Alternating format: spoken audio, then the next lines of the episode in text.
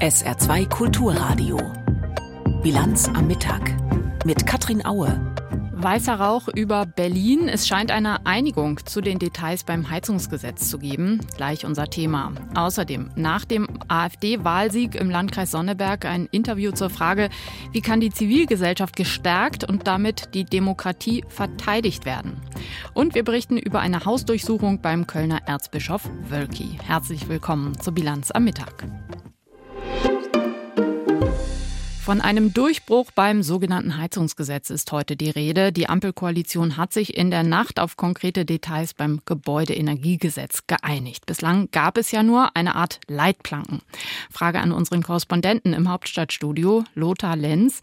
Was wurde denn heute Nacht beschlossen? Im Kern zeichnet sich ab, dass Hausbesitzer deutlich mehr Zeit bekommen sollen für die Umstellung in ihren Heizungskellern, denn bevor da die Öl- und Gasheizungen verschwinden müssen, sollen die Kommunen erstmal eine sogenannte Wärmeplanung aufstellen. Das heißt, sie sollen sagen, welche Stadtviertel, welche Wohngebiete künftig an das Fernwärmenetz angeschlossen werden können. Das kann ja auch eine umweltfreundliche Heizmethode sein. Und ob das lokale Gasnetz später mal umgestellt werden soll auf Wasserstoff. Denn wenn das der Fall ist, ist, dann darf auch eine neue Gasheizung installiert werden im privaten Heizungskeller, denn die lässt sich ja dann ebenfalls später auf Wasserstoff umstellen. Das klingt jetzt so wie das, was vor einiger Zeit äh, nach einer äh, recht heftigen langen Sitzung zwischen den drei Parteien äh, als Leitplanken beschlossen wurde. Das heißt, das würde sich jetzt quasi fortsetzen, ja? Im Kern ist das so, ja, aber eine Leitplanke ist ja ein Richtungsbeschluss und man musste ja jetzt noch den konkreten Gesetzestext erarbeiten, denn es gibt noch eine Ausschusssitzung, da werden also noch die Expertinnen und Experten der Kommunen, der Energieversorgungsunternehmen und so weiter gehört, bevor das dann nächste Woche am 7. Juli, am letzten Sitzungstag vor der Sommerpause ins Parlament gehen soll und verabschiedet werden soll. Also da war noch Detailarbeit zu leisten. Wir wissen noch nichts Genaues nochmal zum Thema Förderung. Da steht ja auch die Koalition im Wort. Immerhin äh, hatten ja die beiden beteiligten Minister, also Robert Habeck für die Wirtschaft und Bauministerin Clara Geiwitz, letzte Woche noch im Parlament wörtlich versprochen, dass es bei der Wärmewende keine sozialen Verwerfungen geben soll. Also auch dazu müssen jetzt die Details im Gesetz festgelegt werden. Ziel war ja, Sie haben es gerade angedeutet, das Gesetz noch vor der Sommerpause durch den Bundestag zu bringen. Kann das klappen? Entschuldigung, ich habe gerade Ihre Frage nicht verstanden, weil ich noch etwas anderes auf der Leitung höre. Ja, ich versuche es nochmal. Ziel war ja, das Gesetz noch vor der Sommerpause durch den Bundestag zu bringen, damit es Anfang nächstes Jahr in Kraft treten kann. Kann das jetzt tatsächlich klappen? Das kann in der Tat klappen. Am nächsten äh, Freitag, nächste Woche, dem 7. Juli, ist der letzte Sitzungstag. Das ist sozusagen der Termin vor der Sommerpause. Am gleichen Tag muss dann auch der Bundesrat noch zustimmen, denn die Länder sind ja auch gefragt, da noch ihre Stellungnahme abzugeben, weil eben die Kommunen ganz unmittelbar drin hängen in dieser Energiefrage. Und dann könnte es zum 1. Januar kommenden Jahres äh, Gesetzeskraft erlangen. Das war ja auch immer das Ziel der Koalition. Man hat sich ja nie über das Ob gestritten, sondern nur über das Wie, also den Zeitdruck und auch die Frage der finanziellen Förderung. Es gibt eine Einigung offenbar beim Heizungsgesetz. Unser Hauptstadtkorrespondent Lothar Lenz war das mit Informationen. Der AfD-Wahlerfolg bei den Landratswahlen im thüringischen Sonneberg beschäftigt uns weiter. Nicht nur Politikerinnen und Politiker fragen sich, wie sie die Menschen wieder für ihre demokratischen Parteien oder insgesamt für die Demokratie zurückgewinnen können. Auch die Zivilgesellschaft ist gefordert, heißt es jetzt oft. Die Amadeo Antonio Stiftung arbeitet seit langem genau mit diesem Ansatz Demokratie verteidigen, ganz konkret vor Ort. Vor zwei Jahren hat sie zum Beispiel ein langes Papier herausgegeben. Der Titel lautet Demokratie verteidigen, Handlungsempfehlungen für den Umgang mit der AfD. Vor der Sendung habe ich mit dem Geschäftsführer Timo Reinfrank gesprochen. Es heißt ja jetzt oft, man müsse, statt den Fokus so stark auf die AfD zu legen, man müsse mehr über diejenigen reden, über diejenigen berichten, diejenigen stärken, die aus der Zivilgesellschaft gegen rechts aktiv sind. Die gibt es ja jede Menge, auch in Thüringen, auch in Sonneberg, von Omas gegen rechts über antirassistische Sportgruppen bis engagierte Theatergruppen. Die sind da, aber die AfD hat trotzdem Zulauf. Was müsste Ihrer Erkenntnis nach in Thüringen und anderswo auf der zivilgesellschaftlichen Ebene besser laufen? Ich glaube, es ist ganz wichtig, gerade die demokratischen Akteure zu ermutigen, auch zu unterstützen. Wir haben jetzt ja auch im Hinblick auf das Wahlergebnis nochmal gesehen, dass die demokratischen Wähler anteilig nicht mehr zur Wahl gegangen sind, weil sie zum Teil der Inszenierung der AfD, dass das jetzt ein großer Erfolg wird, dass das so eine Schicksalswahl wird, auch mit auf den Leim gegangen sind. Und das ist, glaube ich, wichtig, dass wir jetzt in einer Situation sind, wo wir die Demokratie auch aktiv verteidigen müssen. Und dazu gehört natürlich, die zivilgesellschaftlichen Akteure auch zu unterstützen, sowohl finanziell, aber auch was Schutz angeht, aber auch was Anerkennung angeht. Leider muss man halt sagen, im Verhältnis zu bestimmten anderen Städten wie Erfurt oder Jena gibt es dann doch nicht so viel zivilgesellschaftliche Angebote. Und ich glaube, wir brauchen eine Gegenkultur, die sich eben auch klar positioniert. Und umso mehr die bedroht ist, umso mehr die angefeindet wird, umso mehr ducken sich natürlich auch Leute weg. Die Erfahrung haben wir gemacht. Umso wichtiger sind klare Zeichen der Unterstützung auch. Wie könnten die aussehen, diese klaren Zeichen? Na, ich glaube, es fängt an mit einer Anerkennungskultur des Engagements. Es ist, glaube ich, auch wichtig, gerade für Ostdeutschland, dass Bundespolitiker da auch hinfahren. Es ist ja nicht nur Sonneberg, es gibt ja viele Regionen, die mit einer rechten Dominanz zu kämpfen haben. Und dann müssen wir uns das Problem angucken, gucken, was wir da tun können, die Demokraten bestärken, die Zivilgesellschaft bestärken, dauerhaft auch überlegen, wie wir uns zum Beispiel mit dem Demokratiefördergesetz eine Unterstützung vorstellen können. Also mein Eindruck ist, man kann da relativ viel machen, aber es bringt nichts, das jetzt von heute auf morgen zu machen. Hm. Das ist in Sonneberg oder in vielen Regionen eine Entwicklung, die wir seit langem sehen oder auch in der Lausitz, die jetzt ja auch durch den Hilferuf der Lehrer nochmal bundesweit in den Schlagzeilen waren. Also es gibt viele Regionen, wo wir dauerhaft unterstützen. Es bringt jetzt nicht mit einer Feuerwehr da einzufahren kurz was zu tun und dann wieder weg zu sein. Dieser Hilferuf der Lehrer in der Lausitz, den Sie gerade ansprachen, da ging es um Lehrerinnen und Lehrer, die sich zu Wort gemeldet haben, um zu sagen, dass ihre Schülerinnen und Schüler erschreckend rechtsextremistisch sich im Alltag auch äußern. Ne? Genau, und dass sie sich alleine gelassen fühlen. Genau. Mhm. Können Sie uns ein Beispiel nennen, wo es gut läuft? Eine Gemeinde, eine Stadt, wo die Zivilgesellschaft aufsteht gegen rechts mit Erfolg und was ist in dem Fall Ihr Rezept? Genau, also nehmen Sie zum Beispiel im Landkreis Leipzig die Stadt Wurzen. Da ist es gelungen, mit Hilfe vieler Engagierter und eben auch der Amadeo Antonio Stiftung das Netzwerk für demokratische Kultur zu gründen. Wir haben zusammen das alte Domherrenhaus gekauft und da gibt es jetzt einen Ort, das klar demokratisch positioniert ist, was für alle Bürgerinnen und Bürger auch einen Anlaufpunkt bietet und die eben auch ganz viele Veranstaltungen machen, auch Diskussionen ermöglichen, aber wo der Rahmen klar ist. Also wir können uns über alles austauschen, streiten, aber wir hetzen hier nicht über Minderheiten. Hass und eben Angriffe werden auch nicht toleriert. Das ist, glaube ich, eben auch ganz wichtig. Sie haben das Demokratiefördergesetz angesprochen. Sie haben gesagt, man müsste eine Gegenkultur schaffen. Wurzen wäre jetzt vielleicht so ein Beispiel. Mhm. Heißt, es mangelt an sowohl gesetzlichem Engagement, sage ich mal, es mangelt an Geld, an Unterstützung auch für Initiativen vor Ort, die schon bestehen? Es mangelt, glaube ich, vor allen Dingen an dem klaren Willen, das dauerhaft zu tun. Ich glaube, wenn man das Gefühl hat, ist es total unsicher und man muss eben auch wirklich konstatieren, dass Hass und Hetze massiv zugenommen haben. Also das ist ja nicht nur ein Problem bei den zivilgesellschaftlich Engagierten, sondern auch bei den demokratischen Parteien. Viele Menschen, vor allen Dingen Frauen, wollen sich gar nicht mehr aufstellen, weil sie keine Lust haben, so angefeindet zu werden. Und ich glaube, die müssen wir unterstützen, wir müssen die Zivilgesellschaft unterstützen und natürlich wäre es darüber hinaus gut, wenn wir gute Rahmenbedingungen haben, die dieses Engagement eben auch fördern. Im Moment sind wir in der Situation, dass durch die Haushaltssperren, die in vielen, gerade ostdeutschen Kommunen jetzt ja zum Tragen kommen, das freiwillige Engagement überhaupt nicht gefördert wird, weil das als erstes wegfällt, weil es keine gesetzliche Leistung ist. Was könnte ich jetzt tun, wenn ich meinetwegen Frau im Saarland wäre und würde gerne eine Initiative vor Ort unterstützen oder insgesamt, Sie haben gesagt, es mangelt auch an Anerkennung. Was könnte ich tun? Naja, ich glaube, man kann sich wirklich mal vor Ort erkundigen, was die Leute eigentlich brauchen und sich wünschen, weil das könnte von einer Spende sein, es kann, dass man da mal in die Region hinfährt. Also da jetzt das zu boykottieren, finde ich wirklich eine absurde Idee, sondern mal zu verstehen, was da eigentlich das Problem ist. Und man kann sich auch selbst zum Multiplikator machen indem man das, was da vor Ort passiert, eben auch mitteilt. Man kann auch Leute mal einladen aus den Regionen nach Westdeutschland, um das überhaupt mal zu verstehen, was das Problem ist wie die Zivilgesellschaft gestärkt werden kann, um die Demokratie zu verteidigen. Ein paar Rezepte waren das von Timo Reinfrank von der Amadeo Antonio Stiftung im Interview mit der Bilanz am Mittag auf SR2 Kulturradio. Was wusste der Kölner Erzbischof Rainer Maria Wölki, bevor er einen Priester befördert hat, von dessen Fehlverhalten? Wölki hatte ja unter Eid betont, nur von Gerüchten gehört zu haben, aber nichts Schriftliches dazu gesehen zu haben. Einige haben das bezweifelt. Nun wurden Objekte des Erzbistums durchsucht. Jochen Hilgers berichtet. Die Staatsanwaltschaft hat inzwischen die Durchsuchungsmaßnahmen bestätigt und auch offiziell den Bezug zum Meineidsverfahren gegen Kardinal Wölki hergestellt. Demnach seien sechs Objekte, vier in Köln und je eins in Kassel und Lohfelden durchsucht worden. Dabei sei man weitgehend auf Kooperation gestoßen. Das Tor zur erzbischöflichen Residenz hatte der Kölner Erzbischof persönlich geöffnet, nachdem die Ermittler dort rund zehn Minuten gewartet hatten. Auch das Erzbistum hat sich per Pressemitteilung zu Wort gemeldet und hat darum gebeten, keine Vorverurteilungen auszusprechen.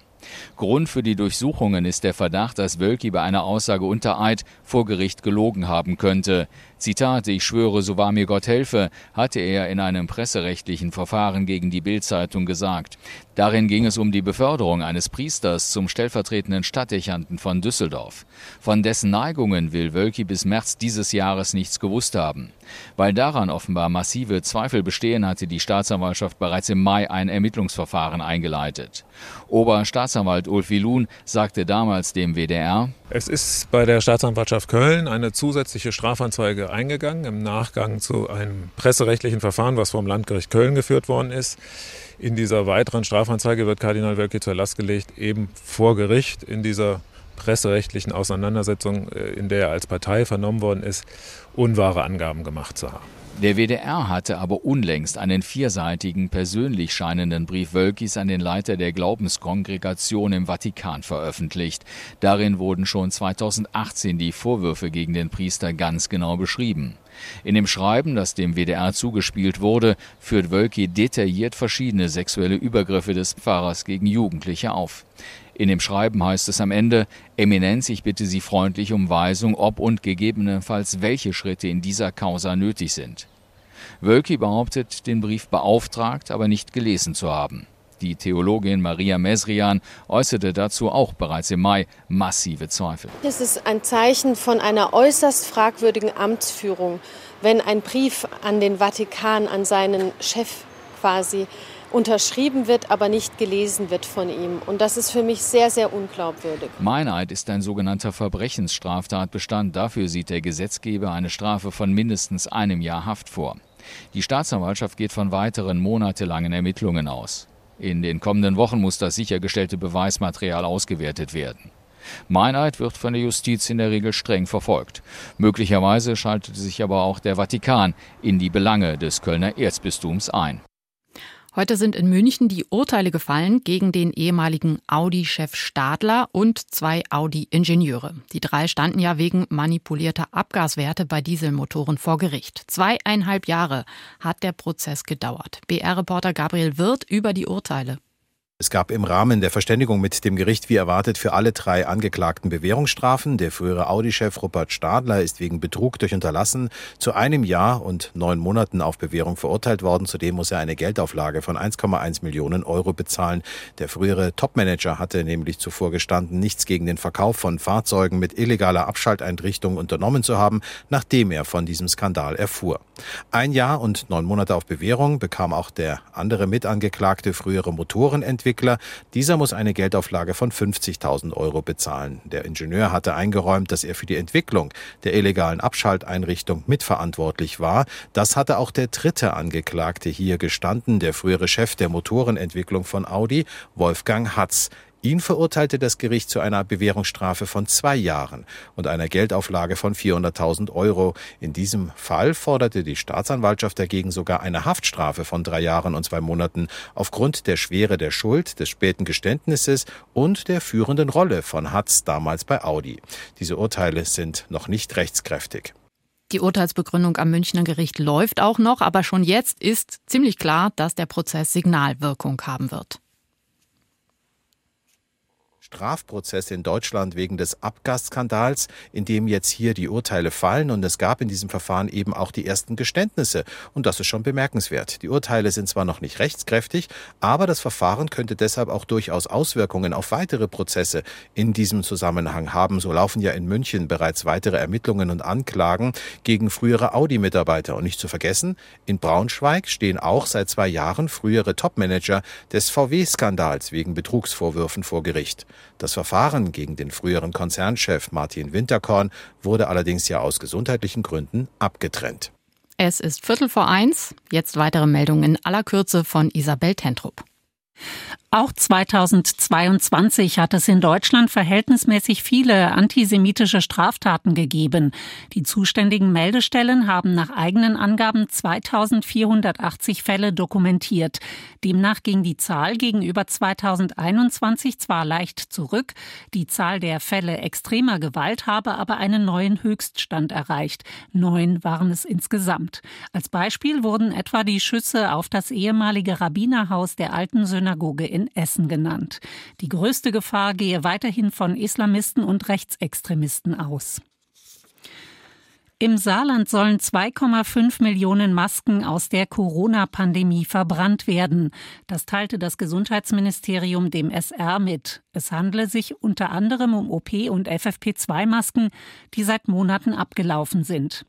Bundesweit sollen mindestens 755 Millionen Masken vernichtet werden, die während der ersten Corona-Welle Anfang 2020 angeschafft wurden. In Saarbrücken hat heute der nächste Bauabschnitt für die Erweiterung der Fußgängerzone begonnen. Wie die Stadt mitteilte, werden im Einmündungsbereich Obertorstraße, Bleichstraße die Fußgängerüberwege barrierefrei umgestaltet. Dafür wird die Höhe der Bordsteine angepasst. Außerdem erhalten sie eine Musterstruktur, die sich mit dem Blindenstock ertasten lässt. Während der Arbeiten wird die Fahrbahn in der Bleichstraße auf einen Fahrstreifen pro Fahrtrichtung reduziert. Der Radverkehr wird umgeleitet. Die Arbeiten dauern voraussichtlich bis Mitte Juli. Weiter ist einiges unklar nach dem bewaffneten Aufstand der russischen Privatarmee Wagner. Nach Verhandlungen hat Wagner-Chef Prigozhin ja am Samstag den angekündigten Marsch in Richtung Moskau überraschend gestoppt. Mittlerweile hat die russische staatliche Nachrichtenagentur TASS gemeldet, das Strafverfahren deswegen gegen Prigozhin sei eingestellt. Eine entscheidende Rolle bei den Verhandlungen hat ja offenbar der belarussische Präsident Lukaschenko gespielt und der hat sich jetzt erstmals zu Wort gemeldet. Christina Nagel berichtet. Nicht nur ihm, sondern dem ganzen belarussischen Volk seien die Ereignisse nahegegangen, erklärte der belarussische Machthaber Lukaschenko auf gewohnt pathetische Art und Weise. Denn es sei klar, wenn Russland falle, würden in den Trümmern alle sterben. Er habe deshalb reagiert, habe die belarussischen Streitkräfte in höchste Alarmbereitschaft gesetzt, mit Putin telefoniert und dann Verhandlungen mit Wagner-Chef Prigozhin aufgenommen. Wer sich neue Details über den von Lukaschenko ausgehandelten Deal erhofft hatte, wurde zunächst enttäuscht. Offen blieb auch, ob sich Prigozhin inzwischen in Belarus aufhält. Ihm und seinen Kämpfern war Straffreiheit zugesichert worden, wie Russlands Präsident Wladimir Putin in der Nacht in einer Rede noch einmal bestätigte. Wer will, kann nach Belarus gehen. Das von mir gegebene Versprechen wird erfüllt. Ich wiederhole, jeder von ihnen hat die Wahl. Ich bin mir sicher, dass es die Wahl eines russischen Kämpfers sein wird, der seinen tragischen Fehler erkannt hat. Die Wagner-Kämpfer haben unter anderem die Möglichkeit, einen Vertrag mit dem Verteidigungsministerium zu unterzeichnen und sich in die regulären russischen Streitkräfte einzureihen.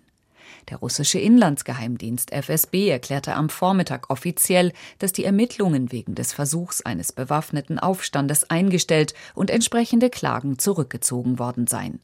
Aus dem russischen Verteidigungsministerium hieß es zudem, man bereite die Übernahme schwerer Waffen vor, über die die Wagner-Kämpfer bisher verfügt haben. Seit Mitte Juni steht Donald Trump vor Gericht wegen der Geheimdokumente, die er seit seiner Zeit als US-Präsident kistenweise in seinem Privathaus gelagert hatte. Geheimnisverrat und viele andere Vorwürfe stehen im Raum.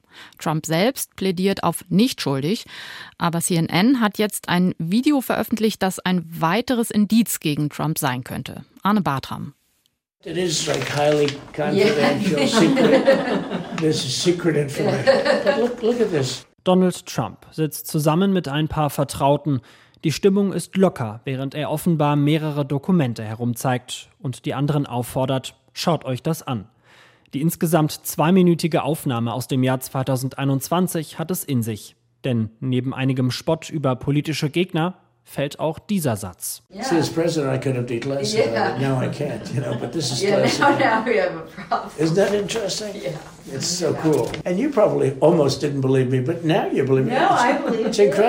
Als Präsident hätte ich sie freigeben können. Jetzt kann ich es nicht, sagt Trump über die Dokumente, um die es in dem Gespräch mit den Anwesenden geht.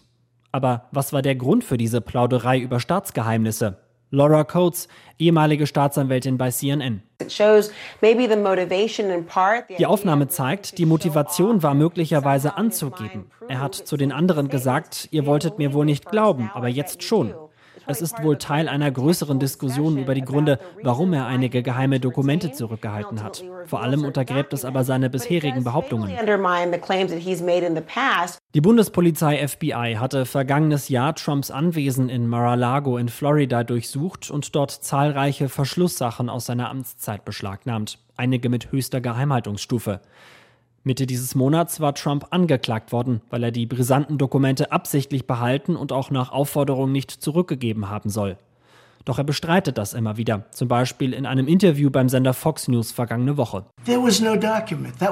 Es gab kein Dokument, nur einen großen Haufen Papiere und alles Mögliche, unter anderem über den Iran. Ich habe keine Dokumente besessen. Es gab nichts freizugeben.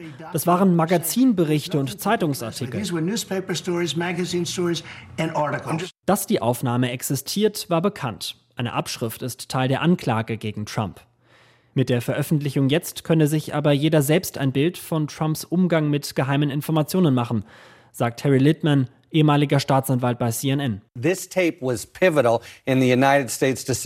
Diese Aufnahme war zentral für den Durchsuchungsbefehl bei Trump. Es gab bei den Behörden Zweifler, doch diese Aufnahme hat sie überzeugt. Und wenn man zuhört, versteht man auch warum. Trump erzählt hier von einem angeblichen Plan des Generalstabs, wie man den Iran angreifen könnte. Das hat Sprengkraft. Vertraulicher geht es nicht.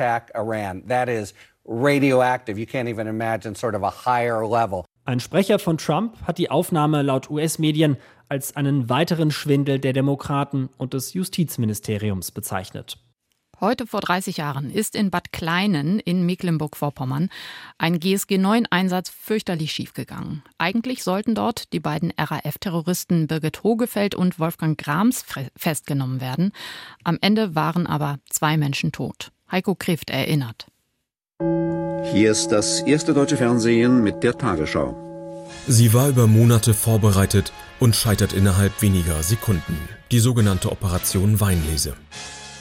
Bei einem Schusswechsel mit zwei Mitgliedern der RAF-Kommandoebene ist am Nachmittag in Bad Kleinen in Mecklenburg-Vorpommern der mutmaßliche Terrorist Wolfgang Grams erschossen worden. Zuvor hatte Grams den Polizisten Michael Nefzeller ermordet. Die RAF-Terroristin Birgit Hogefeld wird festgenommen. Zwei Tote. Auch 30 Jahre später steht Bad Kleinen für das Versagen der Sicherheitsbehörden. Michael Seidel, Chefredakteur der Schweriner Volkszeitung, damals Reporter beim NDR, war einer der ersten Journalisten vor Ort. Es war an dem Abend schon relativ klar ersichtlich, dass dort viel Chaos war. Daran gemessen, dass dort die Eliteeinheit GSG 9 im Einsatz war mit dem BKA, geführt vom Generalbundesanwalt. Etwa 100 Polizeibeamte sind in Bad Kleinen im Einsatz. Dort, in der Bahnhofsgaststätte, treffen sich die RAF-Terroristin Birgit Hogefeld, der V-Mann Klaus Steinmetz und der mutmaßliche RAF-Mann Grams. Im Lokal zuzugreifen, habe ich striktweg abgelehnt, aus Gründen der Sicherheit von unbeteiligten Dritten. Die optimale Situation war in diesem Tunnel. Sagt 2013 Rainer Hofmeier. Er leitete den Einsatz in Bad Klein. Ein Fehler findet hingegen Journalist Michael Seidel. Tunnel, Stahlbeton, Faradäischer Käfig, dass dort die Funkstrecke gestört sein würde, hätte man annehmen können. Das war einer der Auslöser dieses ganzen Chaos. Als Grams, Hogefeld und Steinmetz im Tunnel unter den Gleisen sind, beginnt der Zugriff. Unkontrolliert eine Funkpanne. Grams zieht seine Waffe, stürmt hoch zum Bahnsteig, schießt um sich, tötet den jungen Polizeibeamten. Wenig später liegt auch Grams am Boden, im Gleisbett, tödlich verletzt. Vieles spricht für eine Selbsttötung, doch es gibt Zweifler. Alles deutet auf eine Exekution. Moderiert Klaus Bettnarz im ARD Politmagazin Monitor. Der Spiegel titelt Tötung wie eine Exekution. Der Vorwurf, aus Rache über den Tod ihres Kollegen hätte die Polizei Grams gezielt erschossen. Die Staatsanwaltschaft Schwerin ermittelt, engagiert einen Schweizer Experten, der soll klären, mit welcher Waffe Grams erschossen wurde. Dann werden wir wohl auch rausbekommen, wer der Schütze war, ob es Herr Grams selber war oder was ich nicht hoffen möchte, ein Dritter. Berichtet damals der zuständige Staatsanwalt Ernst Jäger. Dass der Verdacht einer Exekution überhaupt aufkommt, liegt auch an der verfehlten Informationspolitik der Behörden. Die Anwesenheit des Vormanns wird trotz Nachfragen zunächst nicht zugegeben. BGS, BKA und Bundesanwaltschaft Mauern wollen über eigene Fehler nicht reden. Tatortspuren werden unzureichend gesichert. Noch Tage später finden Reisende Patronenhülsen. Das Projektil, das Grams tötete, bleibt dagegen unauffindbar. Eine Woche nach Bad Klein tritt Bundesinnenminister Rudolf Seiters zurück. Es seien Fehler, Unzulänglichkeiten und Koordinationsmängel innerhalb von Bundesbehörden deutlich geworden. Auch heute sind manche Details unklar. Den Vorwurf der gezielten Tötung Grams nahm der Spiegel indes zurück. Hans Leindecker, maßgeblicher Autor des Artikels, sagte 2006, gefragt nach dem größten Fehler seines Arbeitslebens. Die Berichterstattung über Bad Klein, die ein Desaster war, handwerkliche Fehler, der Glaube, bestimmte handwerkliche Dinge nicht machen zu müssen. Handwerkliche Fehler. Ein Urteil, das im Fall Bad Klein wohl auch für die Sicherheitsbehörden gelten kann. Weil es an Lehrerinnen und Lehrern mangelt, will das Saarland den Quereinstieg in den Lehrerberuf auch für Gymnasien und Gemeinschaftsschulen öffnen. Das Bildungsministerium hat auf SR-Anfrage bestätigt, dass gerade an einem entsprechenden Gesetzesentwurf gearbeitet werde. Christine Alt berichtet. Wer im Saarland als Spätberufener in den Lehrerjob einsteigen will, hat es bisher schwer. Dabei bieten andere Bundesländer wie unser Nachbar Rheinland-Pfalz schon länger offensiv Quer- und auch Seiteneinstiegswege an. Am Ende winkt dort dann die Verbeamtung. Deshalb wandern immer wieder quereinstiegswillige Saarländerinnen und Saarländer ab. Die saarländische Bildungsministerin will jetzt nachlegen und Quereinstiegsmöglichkeiten auch im Saarland auf alle Schulformen ausweiten. Ausgenommen sei nur die Grundschule. Voraussetzung für den Quereinstieg in den Lehrerjob im Saarland soll ein mit Diplom oder Master abgeschlossenes Unistudium, aber auch ein Master an einer Fachhochschule sein. Damit soll der Lehrermangel in sogenannten Bedarfsfächern wie Kunst, Musik oder Physik gelindert werden.